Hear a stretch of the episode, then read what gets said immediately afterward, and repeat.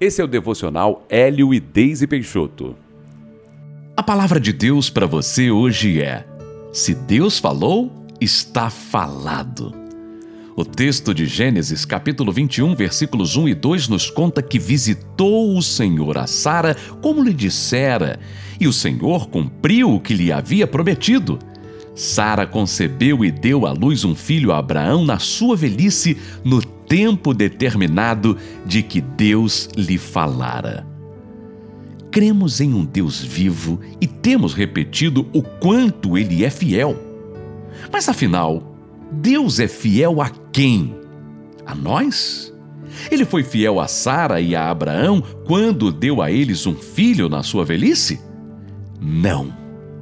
Deus é fiel à sua palavra. Esta diferença parece sutil, mas não é. Ele não tem compromisso em cumprir aquilo que eu ou você pedimos, simplesmente. Ele tem compromisso em cumprir o que está registrado na Sua palavra. Nos tempos de Abraão, a palavra dele era a sua própria voz. Hoje, a sua palavra é dita pelas Escrituras, mas tem o mesmo valor e deve ter o mesmo impacto nas nossas vidas. Acreditar na palavra de um ser humano nos dias em que vivemos é muito difícil, não é mesmo? Ele não é tão empenhado assim em cumprir o que prometeu. Com Deus é diferente. Ele fez uma promessa àquele casal e Isaac nasceu contrariando as leis da natureza. E se uma promessa não se cumpre na vida de um crente? Deus pode ter mudado de ideia? Não. A palavra de Deus é imutável e permanecerá para sempre. Nós é que precisamos sondar o nosso coração e nos perguntar: estou atrapalhando o cumprimento das promessas de Deus? Estou ansioso demais?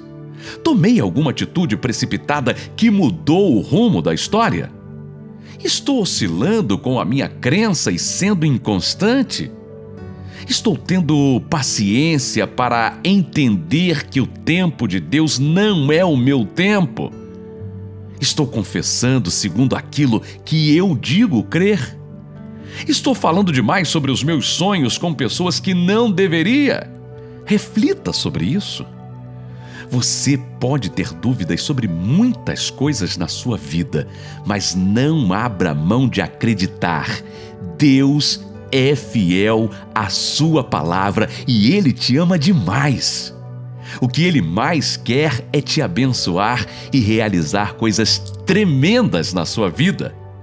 Vamos orar?